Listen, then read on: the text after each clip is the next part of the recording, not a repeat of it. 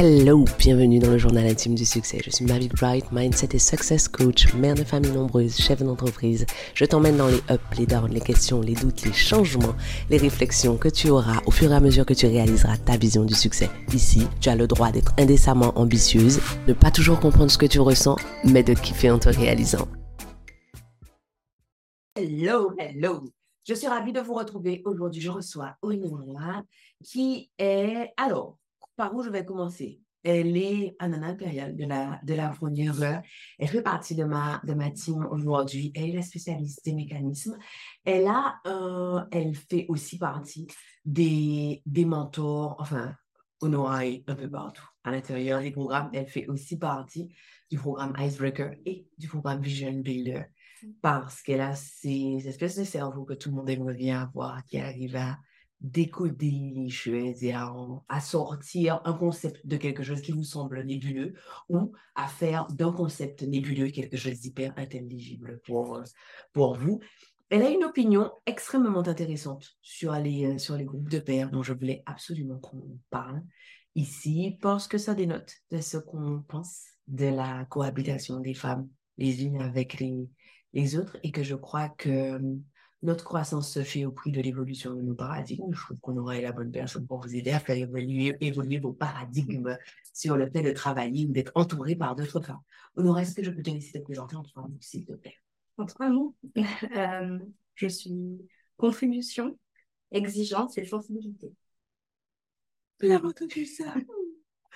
euh, Honora, lors du séminaire de la Nana Impériale, tu as fait une, intervention qui a laissé tout le monde pantois euh, au sujet du, groupe de pairs. Alors, pour celles qui ne savent pas, les groupes de pairs, non, je vais laisser Honora vous expliquer ça, ce sera mieux que moi. Un groupe de pairs, qu'est-ce que c'est, Honora? C'est un groupe euh, de personnes, de femmes, en théorie, dans la Nana impériale, avec lequel on, fait le point à fréquence régulière sur son avancée vers ses objectifs. Euh, c'est pas un groupe de copines, en tout cas pas a priori, euh, parce qu'on a besoin que ce soit des femmes qui soient euh, qui puissent faire preuve de bienveillance sans complaisance, qui puissent nous dire attention, là tu, ne vas pas tout à fait dans la direction dans laquelle tu t'étais engagée à aller, et qui puissent sans cesse nous rappeler de quoi on est capable, euh, vers quoi on s'est engagé à aller justement, et, et qui, qui, peuvent aussi nous rappeler de sans cesse avancer, en fait, sans cesse aller vers notre croissance, vers plus grand, en fait, vers mieux, vers plus, etc. Alors, j'adore ça parce que la première chose que tu dis, c'est a priori, c'est pas un groupe de copines. En fait, pour grandir, c'est pas forcément d'un groupe de copines qu'on a besoin. Non, pas forcément. Euh, le, le, risque parfois avec les copines, c'est qu'elles vont vouloir nous protéger. C'est normal, elles nous aiment, elles ont envie qu'on soit en sécurité, en fait, qu'on ne souffre pas. Et donc, elles pourraient parfois avoir tendance à nous dire attention, est-ce que tu es sûr de la direction dans laquelle tu vas là? Est-ce que c'est pas dangereux? Est-ce que c'est pas risqué?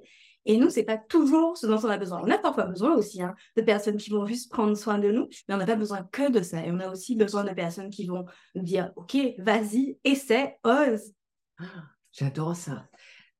Mais il y a quand même un risque évident au copinage au bout d'un moment. Quand ça fait un moment qu'on compagnonne, qu'on chemine ensemble vers nos propres objectifs, est-ce qu'il est possible de rester un groupe de pairs efficient alors que se développe de l'amitié, de la tendresse, de l'amour, de la complicité. Je crois que oui, et je crois que ça rend d'ailleurs ces relations-là encore plus belles parce que on a posé des bases en fait, on a posé des fondations, on est parti de quelque d'un postulat selon lequel en fait ce qui nous intéressait c'était la croissance mutuelle en fait. Donc, comme on est parti de ça, même quand on devient des copines, et c'est le cas de certaines personnes, euh, de certains anciens membres de mes groupes de pairs, en fait, on parle quand même de cette base-là. Donc, on va s'aimer, on va s'aimer fort, mais on va se souvenir que on va d'abord être des gardiens de la puissance l'une de l'autre, en fait. J'adore ça. Et, et, je trouve que ce que tu dis est extrêmement inspirant parce que ça pose la question du cadre d'une relation.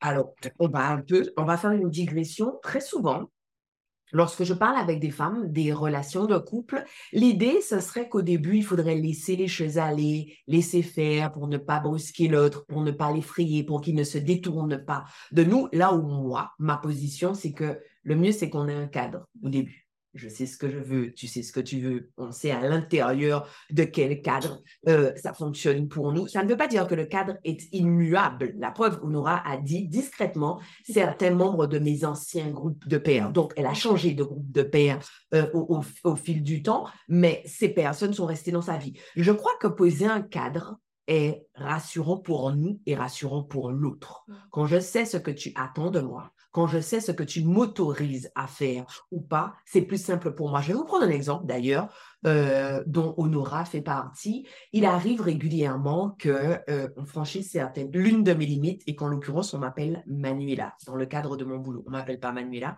dans le cadre de mon boulot. Dans le cadre de mon boulot, je suis ma vie comme Manuela Victoire. Et en fait, mes intimes, mes proches m'appellent Manuela. Les membres de mon équipe savent tous que, en fait, une fois qu'on m'a appelé Manuela, en fait, on m'a agressé, on est rentré dans mon intimité et je n'ai plus le sentiment qu'on veut interagir avec moi sur un terrain professionnel. Du coup, je n'ai plus envie d'interagir. Et dernièrement, Honora, a plusieurs reprises, rappelé que mes proches, mes intimes m'appellent Manuela, mais que dans le cadre du boulot, ça demeure ma vie. Mais en fait, on n'a que très peu de personnes, je crois que ça ne nous est même jamais arrivé que qui que ce soit nous s'offusque du fait qu'on ait dit c'est comme ça. Parce qu'en fait, le cadre est posé. Mm. Le cadre est posé, ça me va, ça me va pas, je reste, je reste pas, mais au moins, on n'est pas tout le temps en train de se demander est-ce que c'est possible ou pas? Donc, quand on aura dit le début, le cadre de la relation, c'est la croissance mutuelle, c'est le préalable en fait. S'il y a une chose qui doit rester entre nous, c'est ça, c'est le, c'est le cadre. Mm. Nora, alors tu disais quelque chose de... Alors on va étendre ce qu'on vous dit. On pratique, on, a des groupes de pairs à l'intérieur de mes programmes, mais vous pouvez avoir des groupes de pairs n'importe où. Vous n'êtes pas obligé d'être euh, d'être membre de mes programmes pour avoir un groupe de pairs. Honora, en fait, euh, à, l'intérieur de la nana impériale, quand on dit que, quand tu dis qu'il ne faut pas forcément que ce soit des copines, comment on les trouve ces gens-là? Donc, une demande, on fait une demande toute simple euh, en se présentant brièvement, on peut se présenter à travers nos valeurs, parce que ça, c'est quand même le meilleur moyen d'attirer à soi des personnes qui vont être ben, en accord avec notre, notre vision des choses et en accord avec ce qui est important pour nous. Et puis, on, on parle de nos attentes, tout simplement, comme dans toute relation, finalement, enfin, idéalement on dit voilà ce que, ce que j'aimerais comme atmosphère, par exemple, voilà ce qui compte pour moi, et voilà la fréquence à laquelle j'aimerais qu'on se rencontre. Et puis, et puis voilà, et puis les personnes qui correspondent à ça, qui se disent Ah, tiens, cette présentation-là me, me parle particulièrement, répondent en général et puis le groupe ce soir. Ce qui est inspirant dans ce que Honora dit, c'est que, alors, j'ai coutume de dire que quand on demande aux gens leurs valeurs, ils servent la soupe à la vanille que tout le monde sert. Moi, mes valeurs, c'est la solidarité, l'amour, la famille, la générosité, la bienveillance. En fait, on n'en a rien à foutre parce que c'est pas ça qui va aider l'autre à se dire, OK, ça, c'est une personne en qui je me reconnais ou ça, c'est une personne avec qui je vais avancer. Et si on partait du principe que ces valeurs-là étaient les mêmes pour tout le monde, elles sont universelles, on part du principe que tout le monde les a. Ce qui est important quand on se présente, quand on présente nos valeurs, c'est de présenter les valeurs atypiques. Celles qui parfois nous demandent du courage à assumer. Donne-moi une de tes valeurs atypiques. Eh ben, l'exigence. Alors, j'ai parfois un peu de mal à, à c'est la rigueur ou l'exigence, mais ça, c'est une des valeurs atypiques. Et, hum, c'est atypique parce que ben, je peux parfois me retrouver des, en, contact avec des personnes qui vont dire bon, on va faire ça comme ça et puis c'est bon. Et en fait, dans mon groupe, ça n'arrive jamais parce que comme elles savent ça, hum, des fois même certaines vont dire alors je, vais euh, euh, expliquer ou je vais faire le truc un peu mieux parce qu'on aura risque de, de réagir un peu. Mais, mais c'est génial parce que quand on sait, euh, on sait ce qui est important pour les autres, en fait, on s'assure ben, d'être en, accord avec ça. Et, c'est ça qui maintient un bon, climat, en fait, dans, le groupe. C'est ça qui fait que chacun se, sent bien, se sent en sécurité. Même si on n'est pas des copines, on se sent en sécurité parce qu'au début, évidemment, les membres du groupe, ben, ce sont des inconnus, souvent pour nous. Et ça, je trouve que ça, facilite vraiment les, liens, en fait, au départ. On sait les choses en se disant, OK, est-ce que si je, je fais les choses de cette façon, ça garantit que tout le monde se sente bien? Est-ce que ça fait en sorte de faire grandir l'autre aussi? Euh, en accord avec ce qui est important pour lui. Et ça, c'est chouette. c'est extraordinaire. Ce qu'on aura dit, c'est nous ne sommes pas obligés d'avoir les mêmes valeurs pour pouvoir cohabiter, mm. pour pouvoir arriver à quelque chose de bien, arriver à un, chouette résultat. Honora vous disait que la rigueur et l'exigence font partie de ces, ces valeurs atypiques parce que très souvent, c'est connoté de façon extrêmement négative, en fait. Et donc, ça demande du courage. Je dis, moi, je suis quelqu'un d'hyper rigoureux, en fait. Je suis quelqu'un d'exigeant parce que ça demande que tu affronte le regard de l'autre qui peut-être se dira que tu es psychorigide, que tu es monomaniaque, etc. Ou insatisfaite, parce que parfois l'exigence est, oui, est vue comme telle, mais tu en veux, tu veux toujours plus, tu veux... mais oui, bah, parce que je c'est ça, je pense, j'ai des standards élevés, donc j'ai envie que ma vie soit à l'image de ces standards. J'adore ça. L'une de mes valeurs, ma valeur la plus atypique, c'est le beau. Enfin, enfin c'est pas négociable en fait. Pour moi, je veux que ça soit beau, j'aime que ce soit beau, je me sens même pas bien si c'est pas si c'est pas beau. Honora et moi, collaborons dans, dans le cadre professionnel, c'est pas dans les valeurs de, de Nora, le beau. Mm. Par contre, comme on collabore, comme on sait accepter l'une et l'autre, elle sait dire, hum, là, on va pas passer. Marie va jamais valider ça.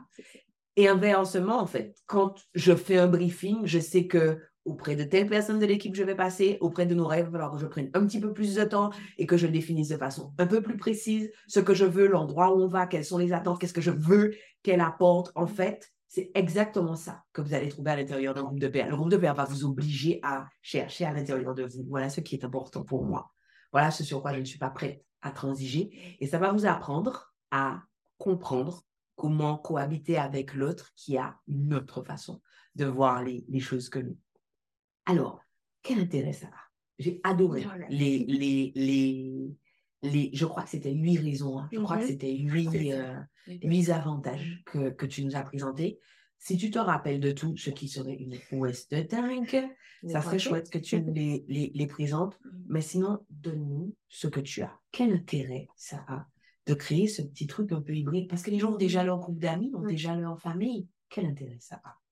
Euh, alors, je sais que le, le, premier dont j'ai parlé, c'était le fait que ça, ça, ça puisse aider à apaiser l'intensité de nos émotions. Et comme ça, on se dit, oui, mais bon, peut-être que mes émotions intenses, j'ai envie plutôt de les partager avec des proches. Sauf que comme on le disait tout à l'heure, peut-être que parfois les proches se diront, oh non, ma, oh non, ma pauvre, et puis on a juste envie de, ouais, de vous prendre dans, dans, dans, leurs bras, et c'est tout.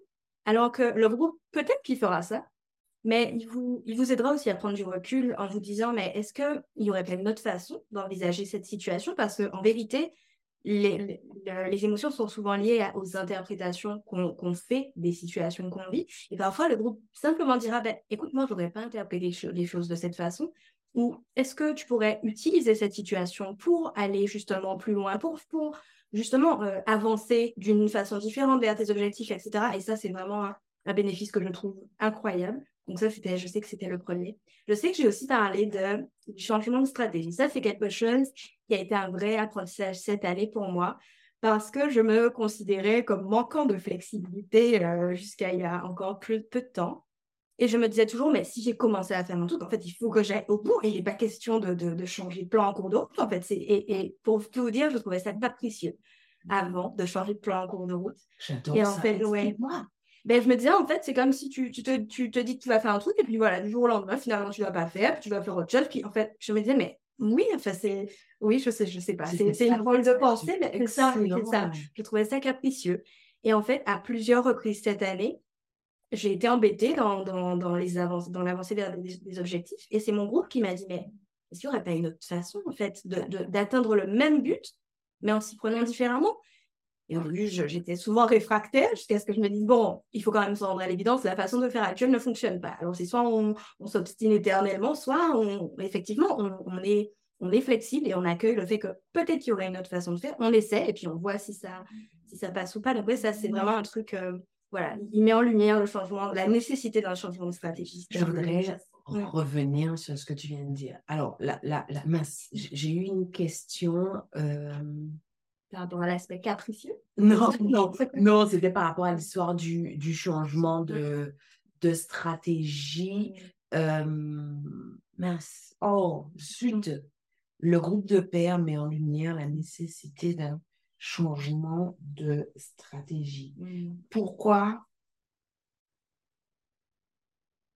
Qu'est-ce que tu apportes au groupe de pairs à ce moment-là, en fait? La frustration du résultat non atteint, le besoin de brainstormer. Qu'est-ce qui fait qu'on arrive à. Peut-être que c'est le plan, en fait, qui n'est pas. ça dépend des fois, mais souvent c'était, en fait, je, ne ressens pas de plaisir dans l'avancée.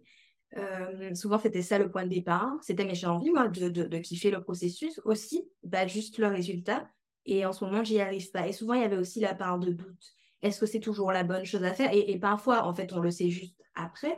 Et parfois aussi, quand on sent bien que quelque chose pointe, c'est ça.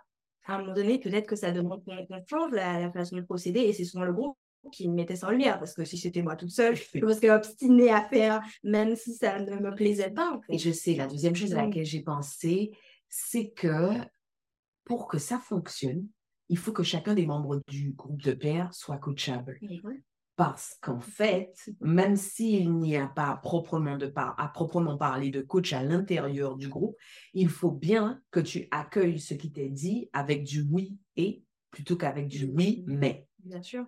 Bien sûr, mais je pense que c'est un, un, préalable euh, qui est presque implicite. C'est que euh, lorsqu'on forme le groupe, on sait que ça va être un groupe de soutien. On sait que ça va être un groupe de personnes qui vont nous aider dans notre avancée, mais qui seront aussi capables de nous dire attention, là, c'est pas ce que tu avais dit que tu allais faire, ou là, c'est pas la bonne direction. Et comme ça fait partie même de la définition du groupe, la plupart du temps, en tout cas, je pense pas que ce soit forcément, euh, comment dire, que ce soit systématique, mais la plupart du temps, chacun est prêt en fait à recevoir l'aide des autres et même chacun demande souvent, puisqu'on le dit, on parle des cinq points à aborder, ce qu'on a fait, ce qui a fonctionné, ce qui n'a pas fonctionné, ce pour quoi on a besoin d'aide et ce qu'on s'engage à faire pour la voie suivante. Donc forcément, a priori, quand on parle de ce pourquoi on a besoin d'aide, on est prêt à, recevoir euh, l'aide et le soutien des autres. Je voudrais qu'on s'arrête là. J'ai l'impression que l'un des obstacles à la constitution d'un groupe de pairs, c'est le fait que certaines ne veulent pas se, ne veuillent pas se dévoiler et le mhm. sentiment qu'on va rentrer dans leur intimité. Mhm. Est-ce que forcément, euh, demander de l'aide, avoir un groupe de pairs, est-ce que forcément ça implique d'aborder notre intimité? Non, pas du tout. Alors, j'ai envie d'abord de rebondir en disant que l'une des, autres raisons, c'est j'ai l'impression qu'on a, j'ai l'impression qu'on a euh, adhéré à l'idée selon laquelle il y a plus de mérite à être un self-made man, donc à avoir voilà, construit notre réussite seul.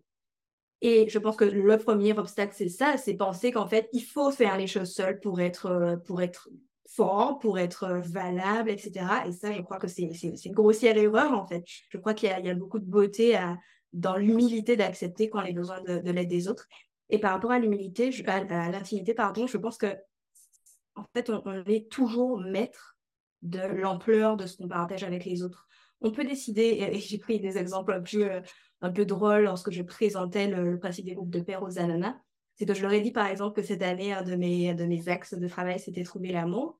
Je leur ai dit que je faisais des dates à tant de fréquences par mois, mais je ne leur disais pas à quel restaurant j'allais, euh, quel, comment j'étais habillée, quels sous-vêtements je portais, est-ce que j'avais eu des rapports ou non avec ces personnes que j'avais rencontrées. Ça, c'est mon intimité. Par contre, je leur disais, voilà, OK, je m'engage à faire un date par semaine, par exemple, et je leur disais, bah, j'ai réussi ou je n'ai pas réussi. Donc, enfin, ça, c'est hyper important et je pense que ça garantit encore une fois qu'on se sent en sécurité les unes avec les autres. On décide de ce qui fait partie de notre intimité et on décide de ce qu'on va partager ou non. Et l'intimité, c'est quelque chose de très subjectif, en fait. Ça dépend de chacun. Ce que je considère intime ne sera peut-être pas. Par exemple, je, suis très à l'aise avec ma vulnérabilité. Donc, partager mes, émotions très désagréables, très inconfortables, ça ne, fait, ça ne fait pas partie pour moi de l'intimité. Parce que je considère même que c'est ce qui nous rapproche le plus des autres. Mais pour d'autres personnes, c'est intime, en fait.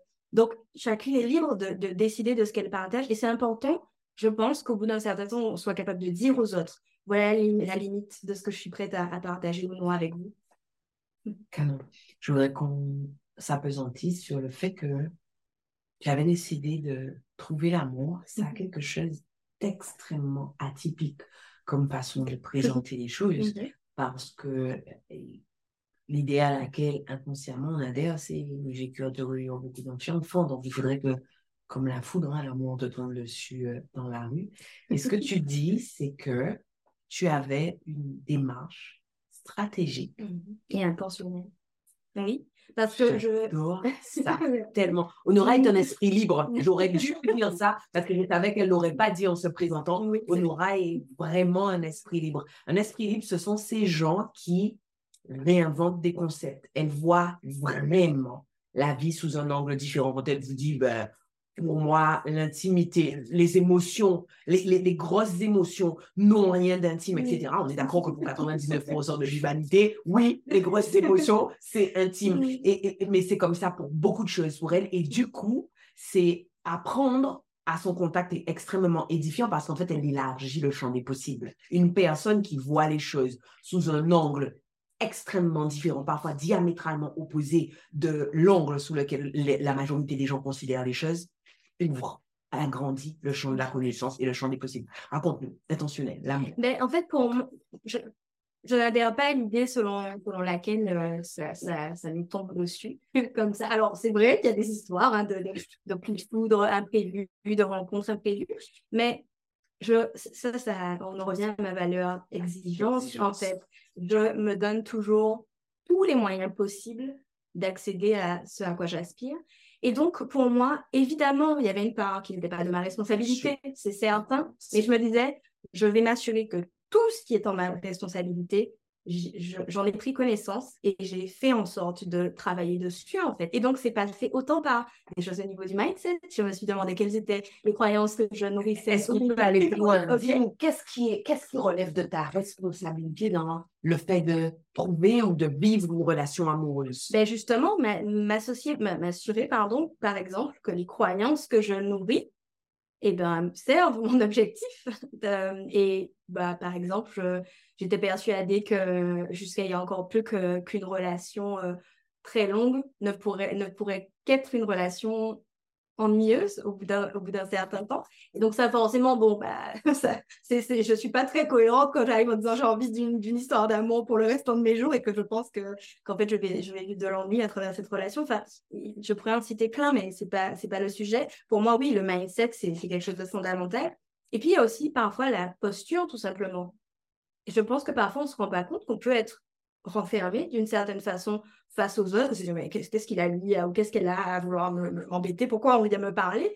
Ben, quand on est dans une démarche de rencontrer quelqu'un, c'est peut-être pas la, la, posture idéale à, adopter. Donc ça, c'est voilà, ça c'est les points selon moi qui sont essentiels. Mais il y a aussi évidemment ben, se donner plus de chances de faire des rencontres, tout simplement, en faisant des sorties dans des dans des environnements dans lesquels on pense que cette personne-là pourrait se trouver.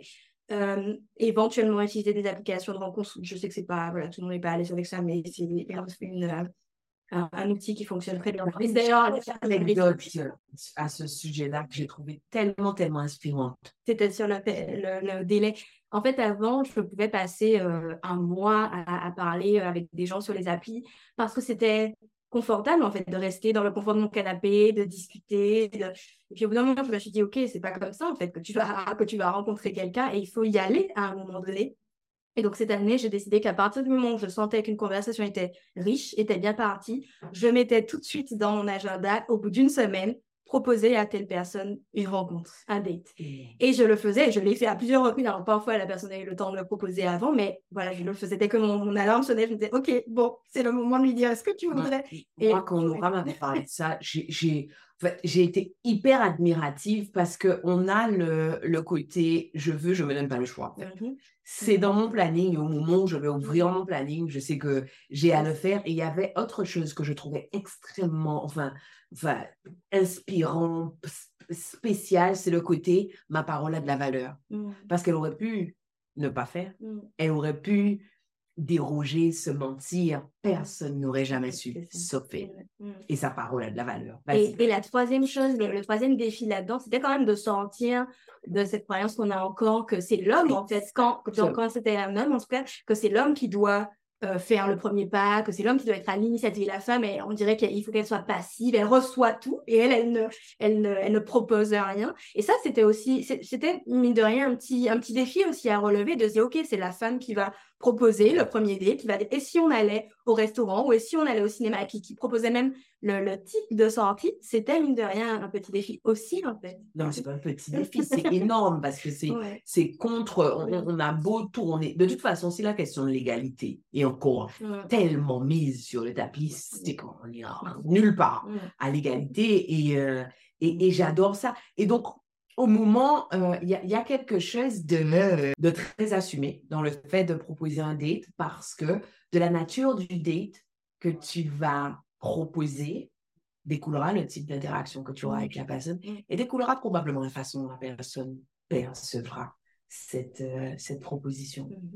Je trouve ça, euh, waouh. Et, et pour la petite anecdote d'ailleurs, c'est utile ce que tu dis parce que mon premier date avec donc, la personne qui est alors actuellement mon amoureux était dans un euh, musée pour une exposition photo. Et ça, c'est, je, je fais juste un petit, un petit aparté en parlant de ça parce qu'on n'est pas, on s'est pas juste dit, allez, on va aller boire un verre. Ou en fait, tu te sens juste un peu coincé parce que tu es là en face de la personne, vous êtes obligé de, bah, de vous parler même si vous sentez que ça se passe pas. Non, là, c'était vraiment, c'était agréable parce qu'en fait, on se baladait. Donc, il y avait des moments où chacun était de son côté à regarder les photos qui lui plaisaient. Et parfois, lorsqu'une photo attirait particulièrement un des deux, on disait Ah, mais viens, regarde ça, ça me fait penser à telle chose. Donc, tout de suite, on était dans le partage. Et ça, pour moi, le, le premier date a été euh, bah, révélateur, en fait, de, de, la suite, finalement, de la relation. Je parler, Alors, mais. on est d'accord, je sais, mon cerveau s'est pensé qu'un business, mais Honora, oui. il faut que tu lances un petit programme. Oh là là.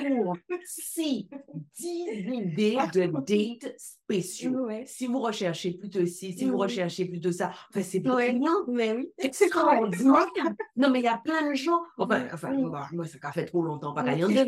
Mais, mais j'aurais pas pensé à l'expo. ouais, et une chose est c'est- sûre, je peux t'assurer que si j'avais emmené Frédéric au, au, au musée, on serait pas là. Tellement on est allé une fois au MoMA à, à New York, le Ouais. truc s'est parti en balle brésilien. Non, moi, c'est la chose parce que c'est un artiste, c'est un- d'ailleurs, il écrit de la poésie. Donc, en fait, il y, avait cette fibre qui faisait que je pouvais. Ouais. Non, il faut qu'on revienne Oui, sur l'histoire. On a dérapé. On a dérapé, mais il faut qu'on revienne là-dessus. Oui. Euh, D'accord. Mm. Donc, euh, j'aime beaucoup cette, euh, ce qu'on vient d'évoquer parce qu'on on voit deux choses. Tu décides de ce que tu vas partager avec ton groupe de pairs, mais ton groupe de pairs peut t'aider à aller plus loin ou aller dans une direction qui te plaise plus dans ton intimité sans que Mm. tu aies dévoilé Bien sûr. intimité. Bien sûr. C'est extraordinaire. J'adore ça. Mais c'est même, je trouve même qu'il y a même encore plus de chances Je suis que- qu'il d'accord. puisse nous amener plus loin quand on ne révèle pas tant d'informations parce que comme ça, il n'y a, pas de limite en fait. Le, le champ des s'ouvre à elles. Et elles peuvent juste faire librement des suggestions sans savoir si finalement on a déjà essayé ou pas certaines des pistes en fait. Donc c'est encore plus chouette. C'est calme. Mm. Wow, ok. Bon, ben, on peut euh, Mhm. aborder notre désavantage du, euh, du groupe de paix. Est-ce que tu t'en rappelles? Euh, et bien, le fait de, de mettre le doigt sur nos pensées limitantes, souvent plus facilement que nous. Et ça, ça c'est tout bête, hein, parce que lorsqu'on a une, donc une croyance limitante, lorsqu'on adhère à une croyance, on a tendance à la considérer comme une vérité. absolue. Et le meilleur moyen de, de, se, de se rendre compte que ce n'est pas une vérité, bah, c'est d'être confronté tout simplement à d'autres façons de penser, à d'autres euh, paradigmes. Et, et bien forcément, lorsque vous êtes en groupe avec des personnes, vous êtes en contact avec leur vision du monde, leur façon de penser sur les domaines, euh, différents domaines de la vie. Et parfois, on se dit, ah, tiens donc, toi, tu as une autre façon de penser que moi. C'est peut-être que finalement, ce n'est pas une vérité, cette façon que j'ai moi de penser. Et en fait, ce n'est qu'une croyance. Si ce n'est qu'une croyance, je peux donc la changer, je peux donc la remplacer et adhérer à une nouvelle croyance. Donc ça, c'est ça se fait pas toujours dans la voilà dans la dans la simplicité, dans, dans le confort. hein. C'est même souvent le contraire. Mais je trouve que c'est révélateur et, et ça fait bouger plein de choses en fait. On se rend compte que souvent ce à quoi on a adhéré depuis des années, parfois même depuis toujours, ben, n'est pas n'est pas vrai pour tout le monde. Arrêtons-nous là. Mhm. Quand on découvre une croyance limitante, est-ce qu'on est obligé? Est-ce qu'on est obligé de la faire évoluer? Non. Non, en vérité, on n'est pas obligé. Alors, c'est souvent inconfortable de se rendre compte qu'en fait, c'est ça qui est l'obstacle, qui est un des obstacles, en tout cas, à l'atteinte de l'objectif. Mais on est toujours maître de ce que, de ce qu'on en fait. Alors, si on choisit de continuer à y adhérer, on le fait en connaissance de cause, en sachant que ça nous ralentit probablement pour tel ou tel euh, objectif, mais on n'est pas obligé. Bon, c'est quand même mieux, mais Je suis d'accord on ne peut pas toutes les éliminer en même temps. Donc, Mais, mais, mais il y a quelque chose de... Parce que je, je vois très régulièrement ça quand je, Mm. quand je coach des femmes. Il y a quelque chose qui est d'extrêmement inconfortable à reconnaître. Oui, c'est une pensée limitante. Mhm. Oui, c'est ce que je pense. Et oui, c'est ça qui m'empêche d'y aller. Et euh, cet aveu, est-ce qu'on peut ne pas le faire au groupe? Est-ce qu'on peut juste réaliser qu'il se passe quelque chose et s'organiser pour évoluer? Bien sûr, bien sûr. On est, encore une fois, on est toujours libre de ce qu'on partage au groupe. Et oui, on peut simplement dire aux filles merci, merci pour, la discussion qu'on a eue cette fois qui a fait émerger certaines choses. Parfois, je dis ça, mais elles ne savent pas ce qui en a émergé. En fait, je, leur, je les remercie simplement. Et bien sûr qu'on peut décider de faire, de faire son chemin seul autour de cette, de parce que parfois, justement, c'est quelque chose de très intimidant et, qui nous rend vulnérables aussi à découvrir que cette croyance, en fait, est limitante et qu'elle est un obstacle dans tant de domaines de notre vie. Donc, euh, bien sûr qu'on peut décider de, de la faire sauter à son rythme et de son côté, évidemment. J'adore. Parmi les bienfaits que tu présentais, je crois que c'était le dernier. Euh, c'était cette anecdote d'un des membres de ton groupe de père qui te disait euh, on va de victoire en victoire. C'était l'avant-dernier. Est-ce que c'est possible de vraiment ressentir autant de joie que l'autre lorsqu'il atteint ou a une victoire? Bien sûr. Alors, peut-être que je suis mal placée dans ce donc je suis euh, particulièrement empathique, je ressens très fort les émotions, mais Évidemment, je, pense qu'il suffit de, de, penser, si vous avez des enfants par exemple, de penser à vos enfants lorsqu'un un de vos enfants est fier de quelque chose, vous aussi, de le prendre dans vos bras, de, sauter avec lui. Évidemment... Je soupçonne droit de parler de moi là. Non. Quand je regarde mes enfants toute la journée, je la soupçonne. Les gestes qu'elle faisait ressemblaient étrangement aux gestes que je fais en regardant mes quatre enfants. non, mais bien sûr, en fait, quand on a en fait, quand on a construit une relation euh, aussi solide avec des personnes dans lesquelles on a, avec lesquelles pardon, on a posé un cadre, on, a décidé que on, allait dans la croissance, on, travaillait vers notre croissance mutuelle.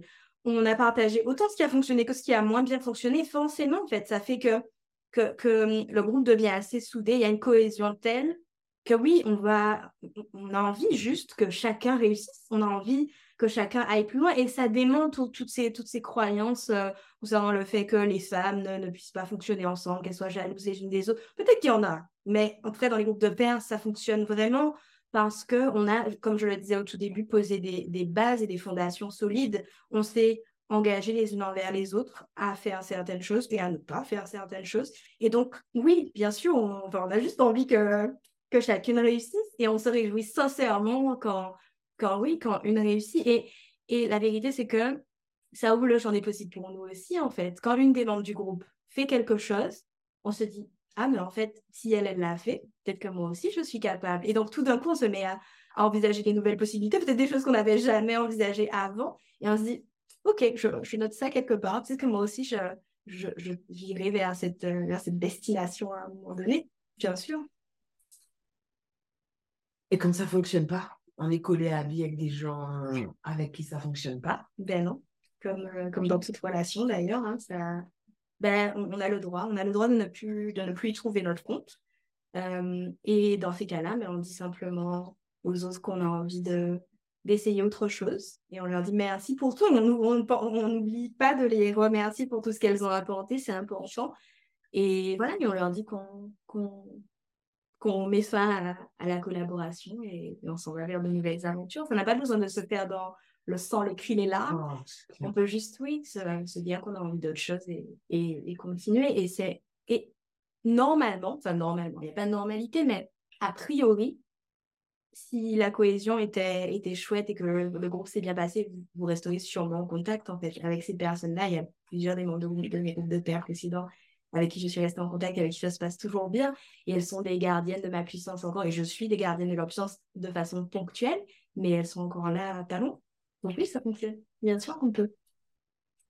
On a presque écoulé notre temps. Est-ce qu'il y a des choses que je t'ai pas demandé Est-ce qu'il y a des choses que tu aimerais rajouter? Euh, Oui, j'aimerais bien parler du dernier, euh, du dernier bénéfice, justement, qui était le fait que le groupe nous permette de maintenir notre sentiment de sécurité quand tout autour de nous est mouvement. Ça, je pense que c'est peut-être l'un des, des, plus, des, ben, plus importants. Tout c'était important, mais je pense que ça, c'est important quand, justement, on est dans des périodes où on, accomplit des choses, on vit des, des, on a des prises de conscience, etc. Parfois, on a des échecs aussi, hein, parce que ça peut arriver. Et dans ces moments-là, on a besoin d'éléments stables. Et on a besoin des routines, par exemple. Hein, ça, c'est un des éléments qui va faire que, OK, on n'a pas besoin de réfléchir, on sait qu'on va faire ça à tel moment, etc. Et on a le groupe de pairs. Pour moi, c'est aussi un des éléments qui permet ça. Parce qu'en fait, quoi qu'il arrive, qu'on ait fait ou pas quelque chose, qu'on ait accompli ou pas des choses, qu'on ait réussi ou pas, en fait, on a rendez-vous avec son groupe de pairs et on lui dit, OK, voilà ce qui s'est passé. Et si ça s'est pas passé comme on voulait, ben, on sait que le groupe de pairs va, être là pour nous dire comment est-ce que tu pourrais faire mieux, comment est-ce que tu peux t'assurer que la prochaine fois ça fonctionne, est-ce que nous, on peut t'aider, se mettre à, ton service pour que ça se passe mieux la prochaine fois? Et donc ça, c'est, je trouve ça exceptionnel d'avoir à une fréquence régulière ce rendez-vous où on va dire, OK, voilà ce que j'ai fait, voilà ce qui s'est passé, j'ai besoin de votre soutien pour pour ça.